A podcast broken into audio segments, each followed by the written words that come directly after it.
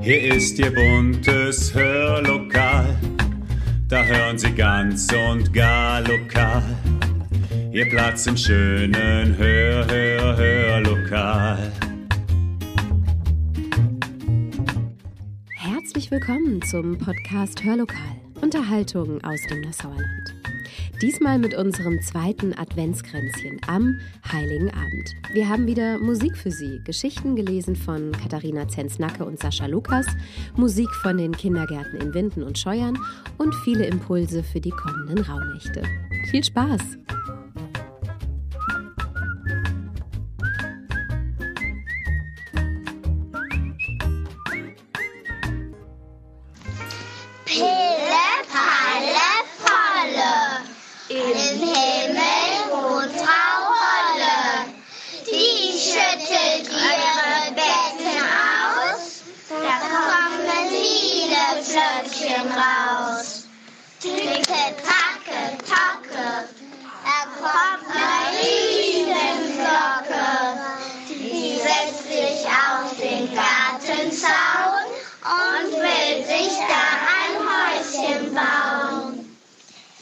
Und mit diesem süßen ersten Beitrag der Kindergartenkinder aus Winden begrüße ich Sie an diesem heiligen Morgen.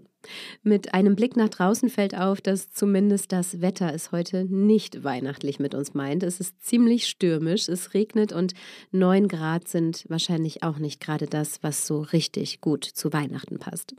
Aber wie immer gilt, im Herzen muss es stimmen, denn Weihnachten ist ja bekanntlich ein Gefühl und nicht nur das Wetter. In diesem Sinne haben wir heute für Sie viel Weihnachtsgefühl, denn sowohl Katharina Zenznacke wie auch Sascha Lukas haben so schöne Geschichten für uns eingelesen und die Kindergärten im Nassauer Land, die haben kräftig ins Mikro gesungen. Und etwas später werde ich Ihnen auch noch etwas zu den Rauhnächten erzählen, die in der kommenden Nacht beginnen und mit denen Sie nicht nur wunderbar loslassen können, was in diesem Jahr so war, sondern sich auch perfekt auf das einstimmen können, was Sie sich für die kommenden zwölf Monate wünschen. Jeden Tag wird es im Hörlokal deshalb einen kurzen Impuls zur nächsten Rauhnacht geben. Machen Sie mit? Jetzt gibt es aber erst einmal Musik auf die Ohren, und zwar von Queen. Thank God it's Christmas.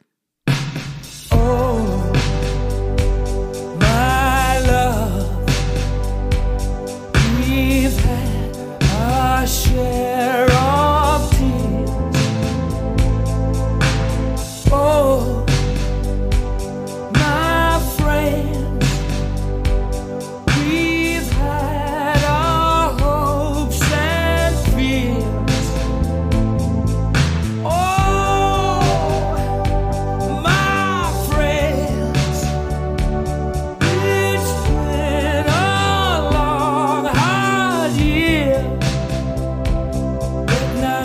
Christmas. Yes, it's Christmas.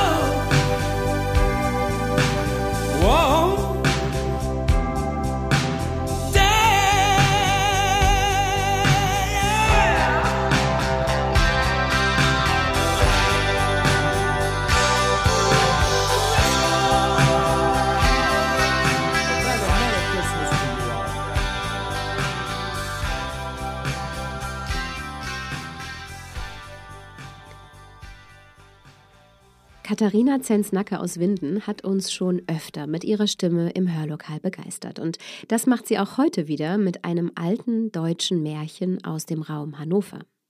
Es führt einem mal wieder vor Augen, wie erstaunlich grausam Märchen früher formuliert waren, aber dass sie eben doch alle auch eine Lehre zu erzählen haben. Hier geht es um drei vermeintliche Söhne eines Fischers. Was ihnen widerfährt, erzählt Ihnen jetzt Katharina Zenznacke in Die gläserne Kugel. Die gläserne Kugel von Theodor Kolshorn. Es war einmal ein König, der hatte seine Gemahlin sehr lieb, und die Königin liebte ihn von ganzem Herzen wieder. Sie hatten aber kein einziges Kind, und darüber waren sie sehr traurig. Nun begab sich's eines Tages, dass der liebe Gott ihr Bitten erhörte und der Königin einen kleinen Sohn schenkte. Die Kammerfrau aber, die eine böse Hexe war, bemalte und bewickelte ein Stück Holz wie ein Kind, legte es in die Wiege und brachte den Prinzen in eine Fischerhütte. Als der König hereinkam, um seine Gemahlin und seinen Sohn zu begrüßen, fand er das Stück Holz, schüttelte mit dem Kopfe und ging traurig wieder fort. Die Königin aber weinte und wäre fast gestorben vor Schreck. Nach einem Jahre bekam sie wieder einen kleinen Sohn. Und diesmal legte die Kammerfrau ein Bund Schwefelhölzer in die Wiege, während sie auch diesen Prinzen in die Fischerhütte brachte. Der König wurde nicht nur traurig, sondern auch zornig, und die Königin rang lange mit dem Tode. Wieder nach einem Jahre gebar sie einen dritten Sohn, und als der König hereinkam und statt eines Kindes eine Bierflasche fand, welche die boshafte Kammerfrau in die Wiege geschoben hatte, da ergrimmte er und ließ die Königin durch einen Jäger ins Gefängnis abführen. Des freute sich die alte Hexe und hoffte, nun solle ihre Tochter Königin werden. Das gelang ihr aber nicht, da der König trauriger war als seine Gemahlin, die sich ihrer Unschuld tröstete, so kümmerlich es ihr auch im Kerker ging. Unter der Zeit wuchsen die drei Prinzen in der Fischerhütte heran und meinten, sie wären die Söhne des alten, ehrlichen Fischers. Und als dieser starb, weinten sie, als wenn ihr rechter Vater gestorben wäre, erbten dankbar sein Vermögen und das aus der ärmlichen, das aus der ärmlichen Hütte, aus dem Netzen und Angeln bestand, trieben sein Handwerk nach wie vor und waren ehrlich und fleißig und deshalb heiter und guter Dinge. Eines Tages, als die beiden Ältesten Netze flickten und der Jüngste die Küche hatte, trat ein Kreis in die Hütte. das war ein Zwerg, und er sagte, Habt ihr nicht Lust, die arme Königin zu erlösen? Und erzählte ihnen deren Leidwesen, wie der König sie verstoßen habe und nun meine, sie sitze in einem ordentlichen Gefängnis. Wie aber die böse Kammerfrau sie mit hartherzigen Kriegsleuten umgeben habe, die sie fortwährend peinigen müssten. Das rührte ihr gutes Herz, und obgleich alle drei hin wollten, so ließen sie doch dem Ältesten den Vorrang. Ich gehe hin, sprach er, und der Kreis gab ihm ein Pferd und eine gläserne Kugel und sagte, Setz dich aufs Ross und reite der Kugel nach, sieh dich aber nicht um, was dir auch widerfahren möge. Der Prinz versprach es, saß auf und folgte der Kugel die im steten Laufe vor ihm hinrollte. Der Zwerg aber war plötzlich verschwunden. Als er eine Weile geritten war, kamen viele Leute hinter ihm her und schrien Wo willst du hin? Wo willst du hin? Neugierig sah er sich um und war eine steinerne Bildsäule. Und das hatte die böse Hexe getan. Am anderen Tage kam der Kreis wieder in die Fischerhütte und sagte zu dem zweiten Königssohne Dein Bruder wird wohl nicht wiederkommen. Willst du die Königin erlösen? Er war sogleich willig dazu, und der Zwerg fuhr fort Setz dich aufs Ross und reite dieser gläsernen Kugel nach. Sieh dich aber nicht um, sieh dich nicht um, was dir auch widerfahren möge. Der Prinz versprach es, saß auf und folgte der Kugel, die in stetem Laufe vor ihm hinrollte. Als er eine Weile geritten war, kam ein blanker Reiter hinter ihm hergesprengt und rief Halt, ich soll dir noch was Wichtiges bestellen.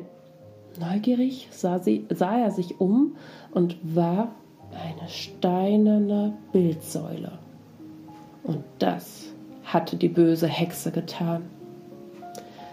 Am anderen Tage kam der Kreis wieder in die Fischerhütte und sagte zum jüngsten Königssohne Deine Brüder werden wohl nicht wiederkommen. Willst du die Königin erlösen? Er war sogleich willig dazu, und der Zwerg fuhr fort Setz dich aufs Ross und reite dieser gläsernen Kugel nach. Sieh dich aber nicht um. Sieh dich ja nicht um, was dir auch widerfahren möge. Der Prinz versprach es, saß auf und folgte der Kugel, die in stetem Laufe vor ihm hinrollte. Als er eine Weile geritten war, kamen viele Leute hinter ihm her und riefen dies und das. Er sah sich nicht um. Jetzt hörte er es hinter sich rasseln, wie von geharnischten Rittern, und allerlei verschiedenen Stimmen spotteten und höhnten ihn. Er sah sich nicht um und die Kugel rollte immer vor ihm auf. Zum dritten Mal ward es laut hinter ihm und ein wahrer Höllenlärm. Er sah sich nicht um. Und die Kugel rollte immer vor ihm auf und rollte immer geschwinder und geschwinder. Plötzlich ward es still, hinter ihm wie im Grabe, und plötzlich blieb die Kugel liegen und er hielt am Tor eines wolkenhohen Turmes. Und siehe, die Kugel zerplatzte, und aus ihr sprang der Zwerg.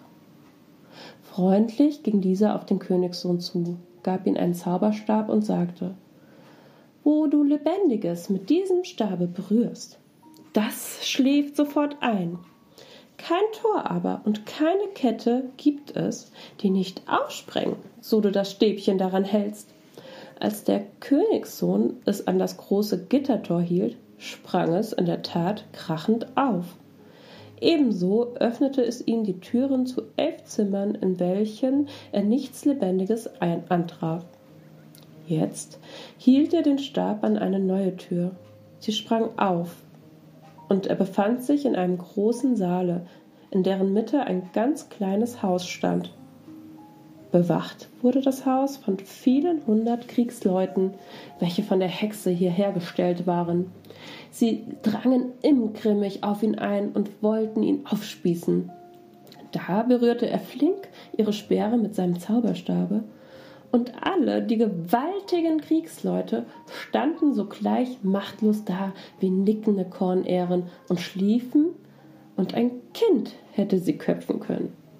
Nun ging er in das Haus, und obgleich er nicht wusste, dass die bleiche Königin seine Mutter sei, fühlte er es doch beinahe, besonders als ihr Haupt weinend an seine Brust lehnte und sagte Ich danke dir. Du hast mich vom großen Leid erlöst. Eilig gingen sie durch die Reihen der schlafenden Soldaten und durch die übrigen Zimmer und trafen vor den Toren den hilfreichen Zwerg an, der alles so wohl gemacht hatte. Als sie ihn nun danken wollten, besonders die Königin, antwortete er Lass das sein, ich selber habe meine Freude daran. Hierauf wandte er sich zu dem Prinzen und sagte Du hast ein Werk vollführen helfen können, das ich aus Liebe zur Königin und aus Hass gegen die böse Hexe, meine alte Feindin, jahrelang vorbereitet habe. Dafür wünsche dir, was du willst. Es soll dir werden. So lass meine Brüder wiederkommen, sagte der Prinz, und sie waren da. Wünschest du dir weiter nichts? fragte der Kreis. Ich danke, versetzte der Königssohn. So will ich ein Übriges tun, murmelte der Zwerg, und er ging mit ihm zum König und sprach zu ihm. Ich bringe dir deine edle Gemahlin und deine drei Söhne. Die Kammerfrau ist eine trügerische Hexe und hat auch dich aufs schändlichste belogen und betrogen.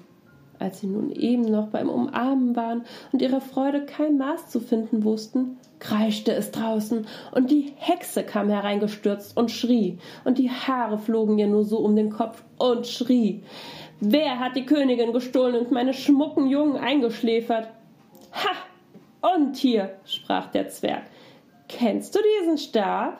Sie wollte ihm denselben aus der Hand reißen.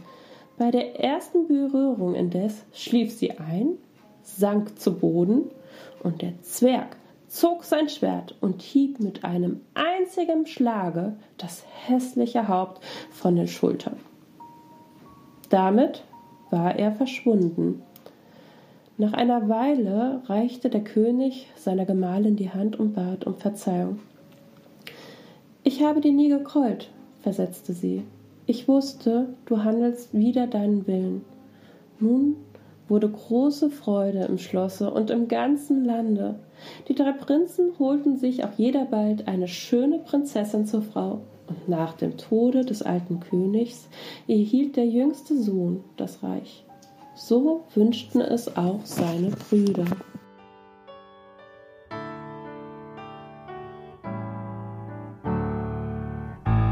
was Christmas Eve, babe. In the drunk tank, an old man said to me, Won't see another one. And then he sang a song.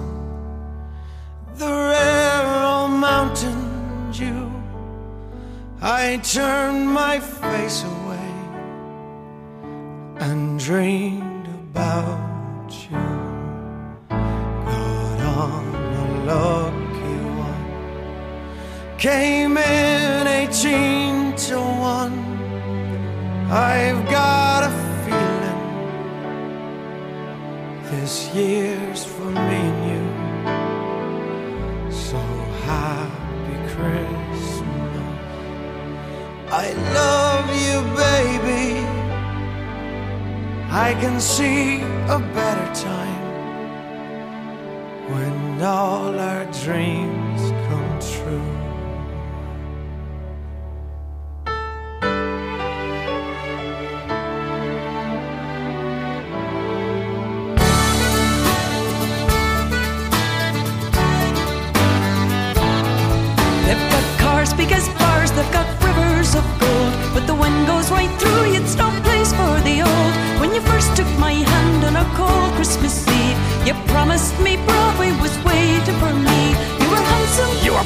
Queen of New York City. When the band finished playing, they held out for more. Sinatra was swinging, all the drunks they were singing. We kissed on a corner, then danced through the night. The boys of the NYPD choir were singing Galway Bay, and the bells were ringing out for Christmas Day.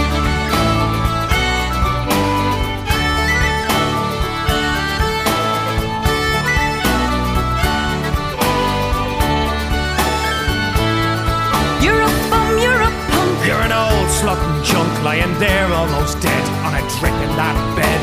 You scumbag, you maggot. You're cheap and you're haggard. Happy Christmas, you're ours. I pray God it's our last. The boys of the NYPD choir still singing Galway Bay, and the bells were ringing out for Christmas Day.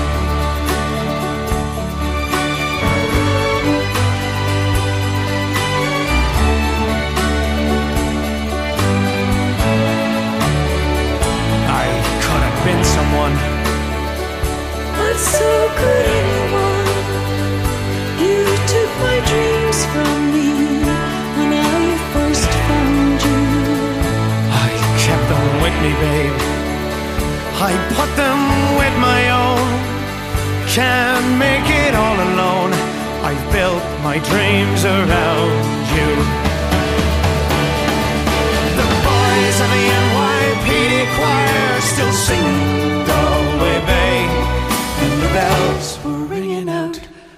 Christmas Day.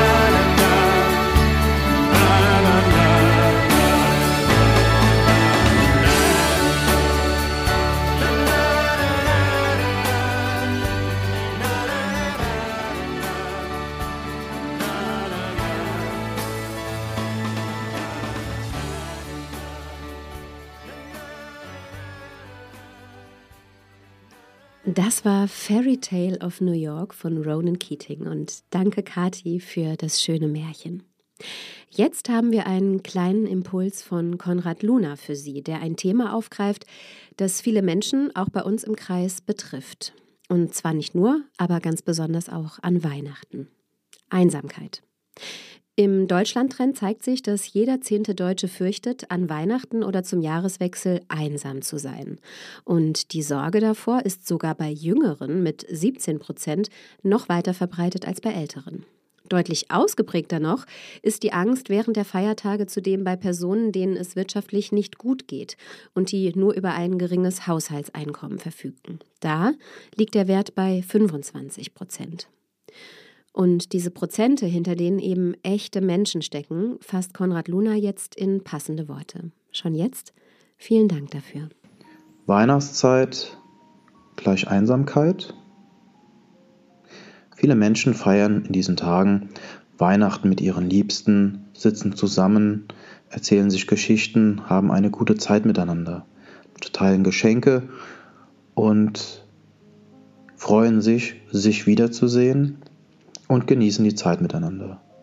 Und in den Tagen danach, auch an Silvester, wird es dann wieder viele Wünsche geben, dass man sich ein gutes neues Jahr wünscht ähm, und den ein oder anderen ja, Wunsch, den man hat, dass der in Erfüllung geht.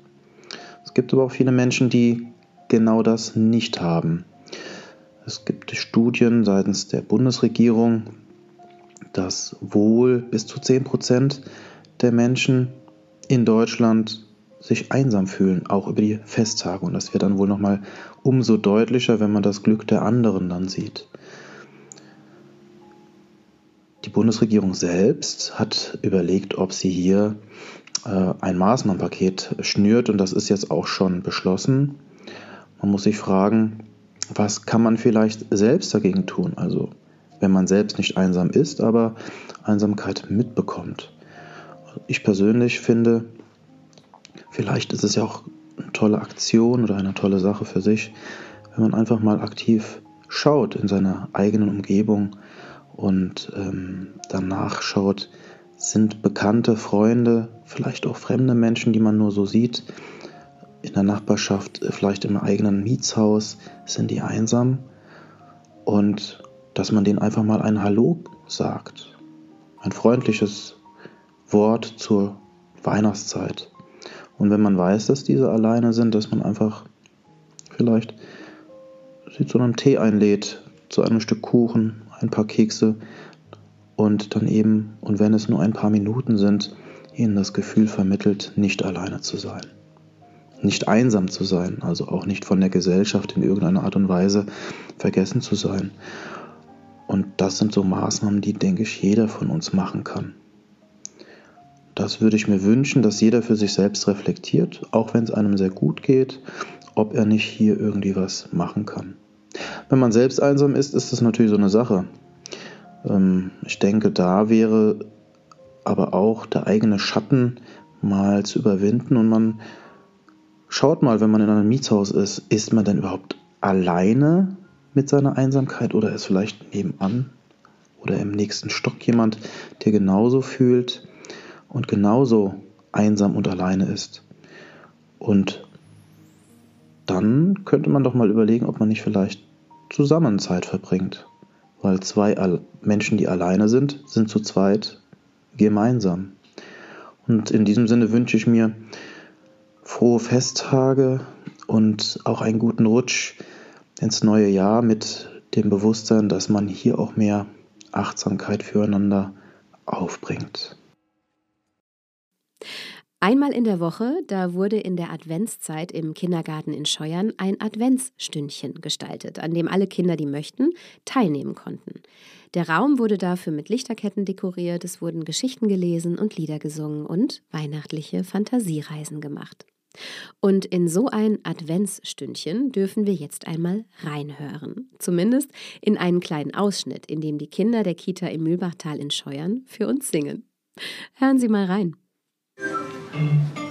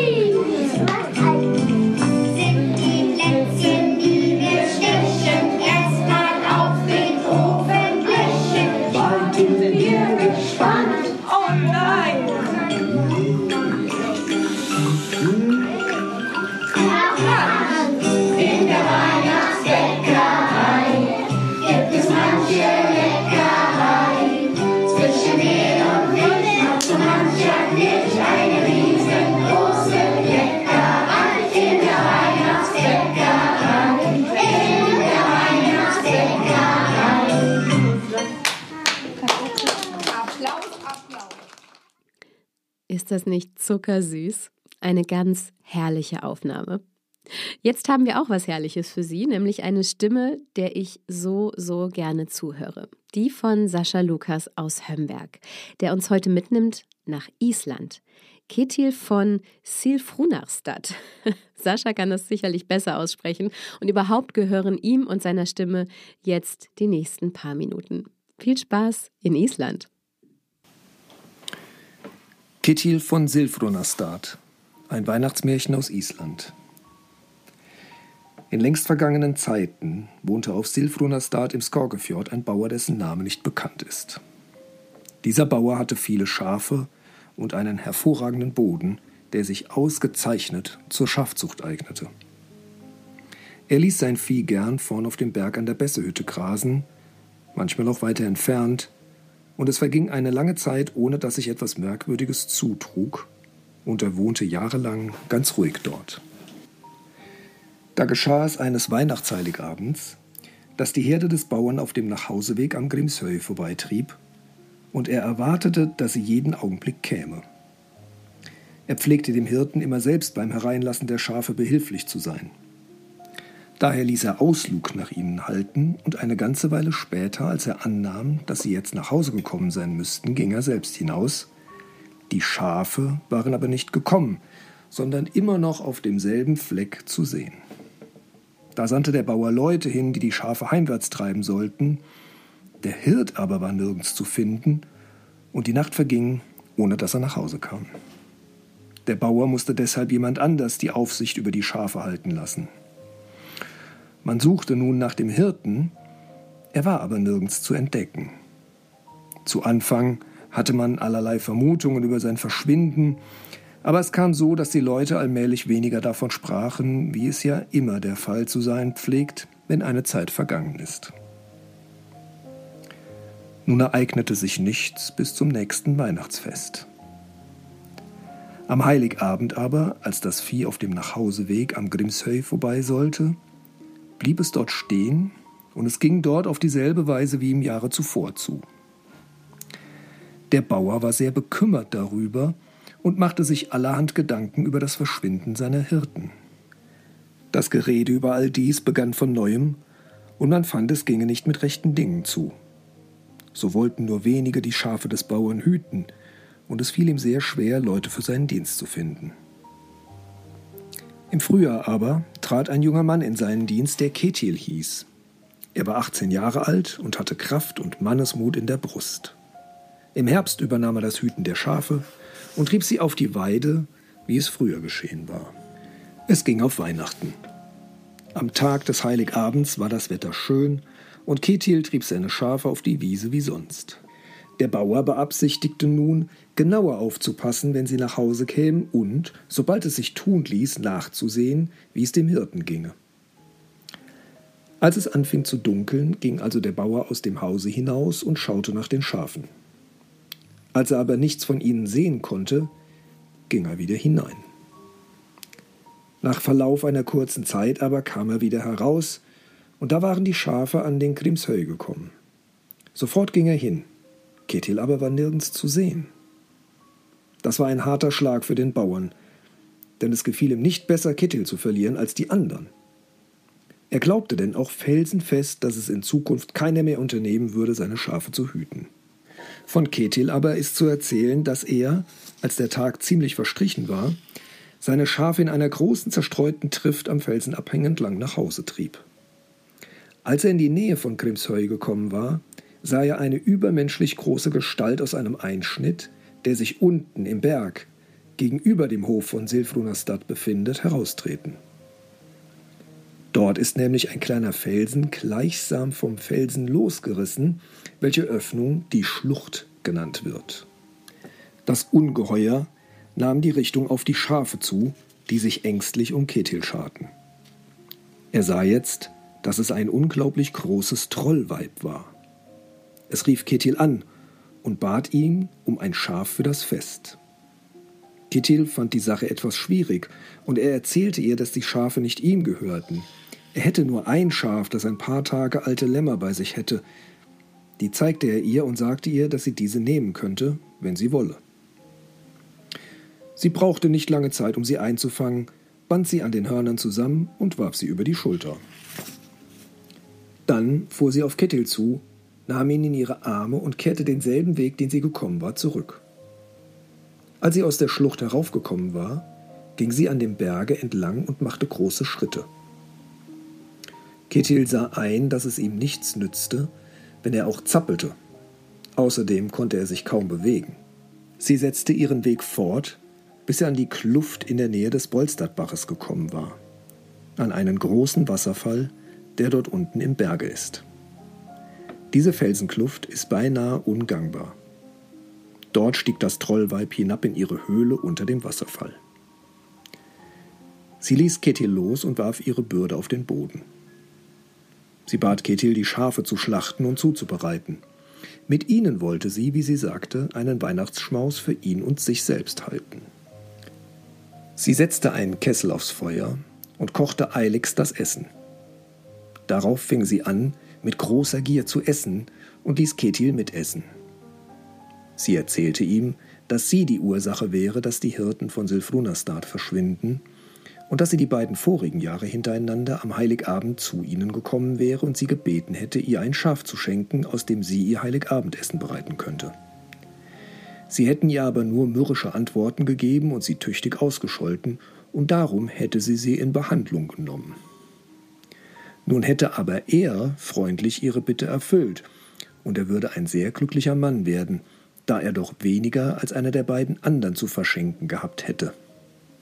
Sie erzählte ihm, dass im Hornung sein Hausherr entschlafen würde. Dann sollte er den Hof übernehmen und sich im nächsten Frühjahr auf ihm ansiedeln. Ketil aber sagte, dass er keinesfalls den Hof übernehmen könne, denn erstens wären die Felder groß und schwierig, und dann hätte er auch kein Geld. Außerdem fehle ihm eine Wirtschafterin und Hofgesinde.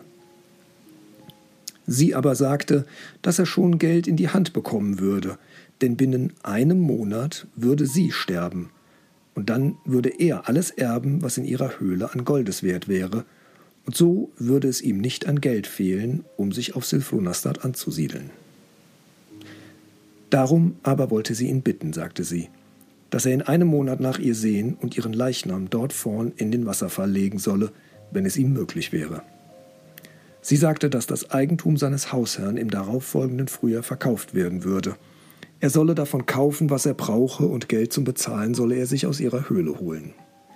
Er solle dasselbe Gesinde dingen, das jetzt auf Silfrunastant diene, und dann solle er um die Tochter des Pfarrers auf Hafstenstrand freien. Ketil fand jedoch, dass das ein wenig glücklicher Rat sei. Er war ja ein armer, ungebildeter Mensch. Sie bat ihn, keine Angst davor zu haben. Und hier ist ein Gürtel, sagte sie. Den sollst du ihr um die Hüften legen. Er hat die Eigenschaft, dass sie Liebe zu dir fasst, wenn sie ihn umhat, und dann wird alles gut gehen.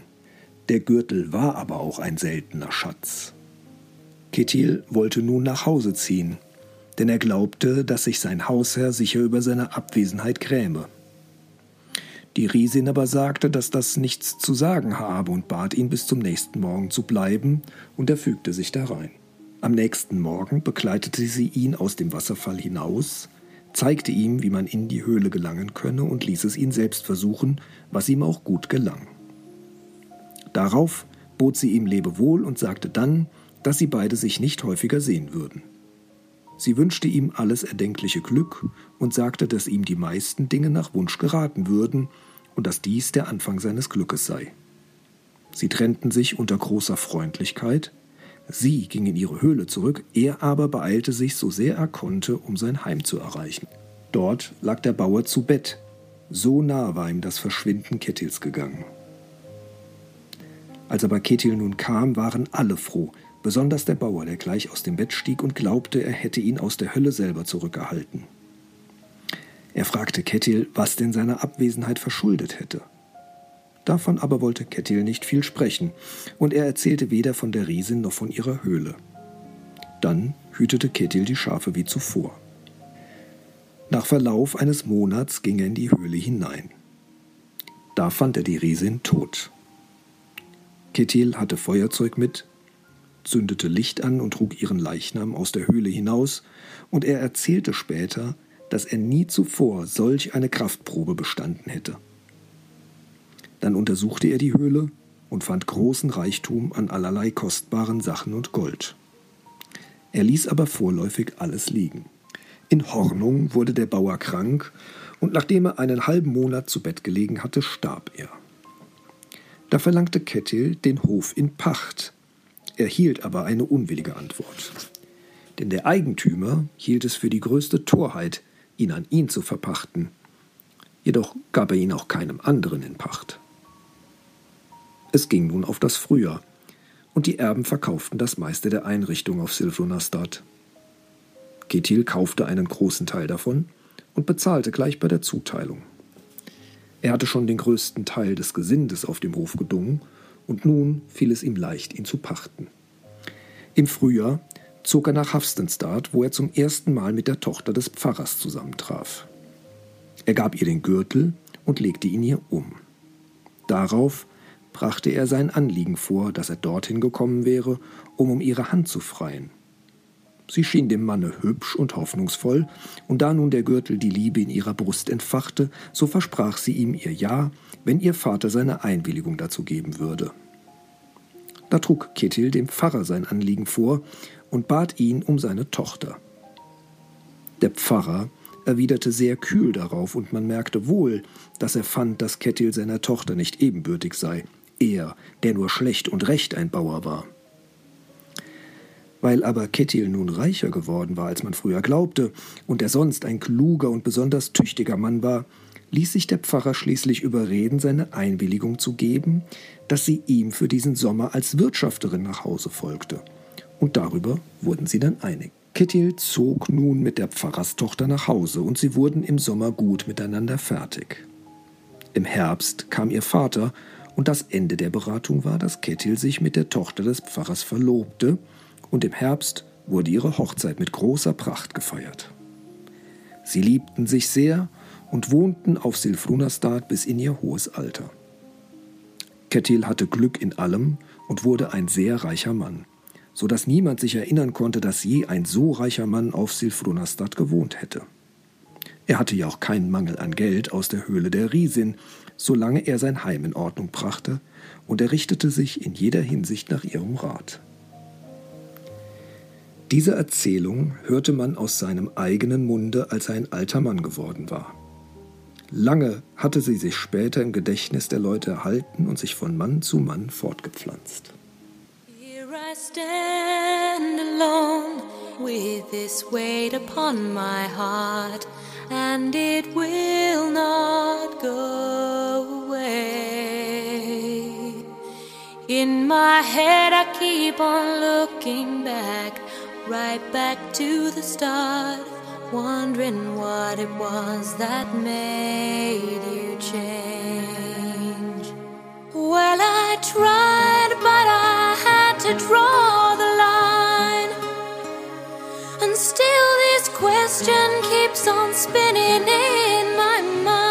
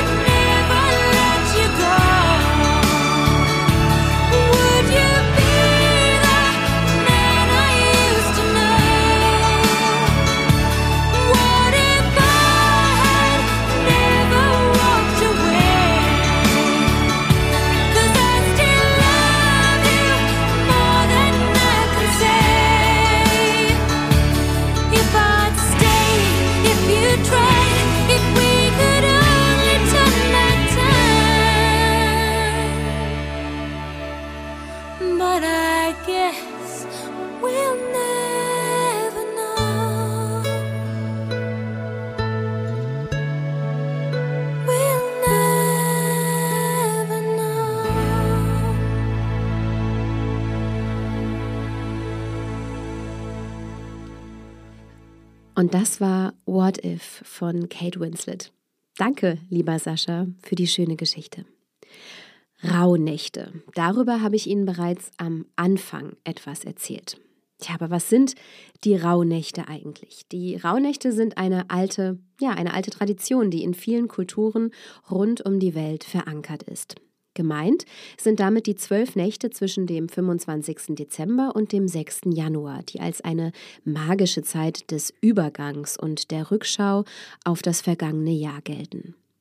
Der Begriff Rauhnächte leitet sich vom mittelhochdeutschen Wort Ruch ab, was so viel wie Rauchen oder Raunen bedeutet, womit auf das verbreitete Brauchtum des Wahrsagens und Orakelns in dieser Zeit hingewiesen wird. Es wird angenommen, dass die Trennung zwischen den Welten in den Rauhnächten besonders dünn ist, wodurch eine besondere Verbindung zur spirituellen Ebene entstehen soll.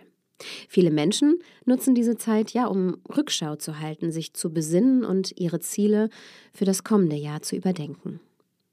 Aber warum sollte man, warum sollten Sie mitmachen bei den Rauhnächten? Die Rauhnächte, die sind wunderbar zur Reflexion und zur Innenschau geeignet, denn die Ruhe der Rauhnächte, die meisten von uns haben ja hoffentlich frei, bietet die Gelegenheit, das vergangene Jahr zu reflektieren, persönliche Erfahrungen zu verarbeiten und sich bewusster Zeit für diese Innenschau zu nehmen, wofür wir im Alltag ja ganz oft keine Zeit haben.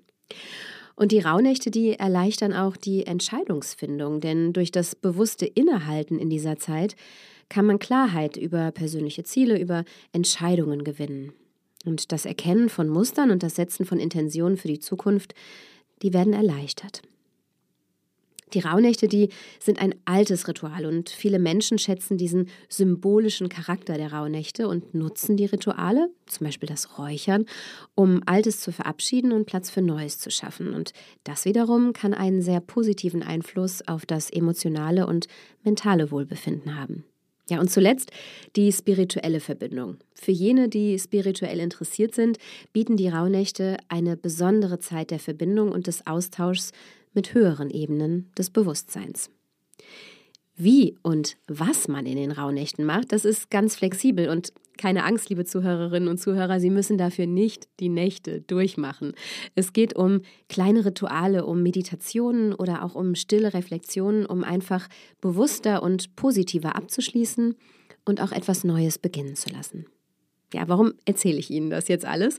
Weil wir im Hörlokal eine kleine Reise durch die Rauhnächte machen und Sie einladen wollen, mitzureisen.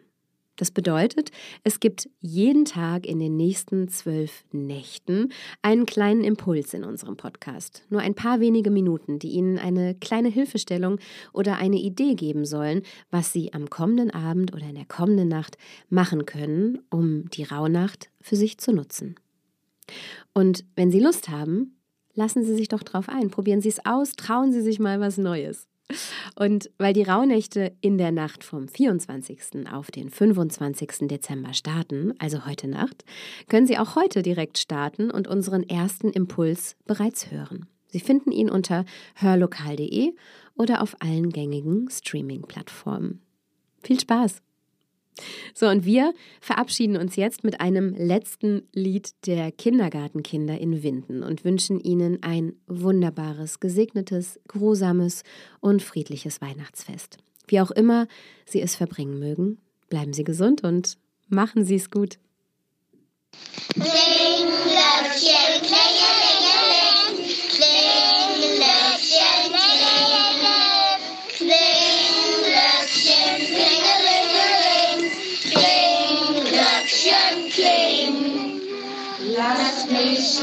Yeah.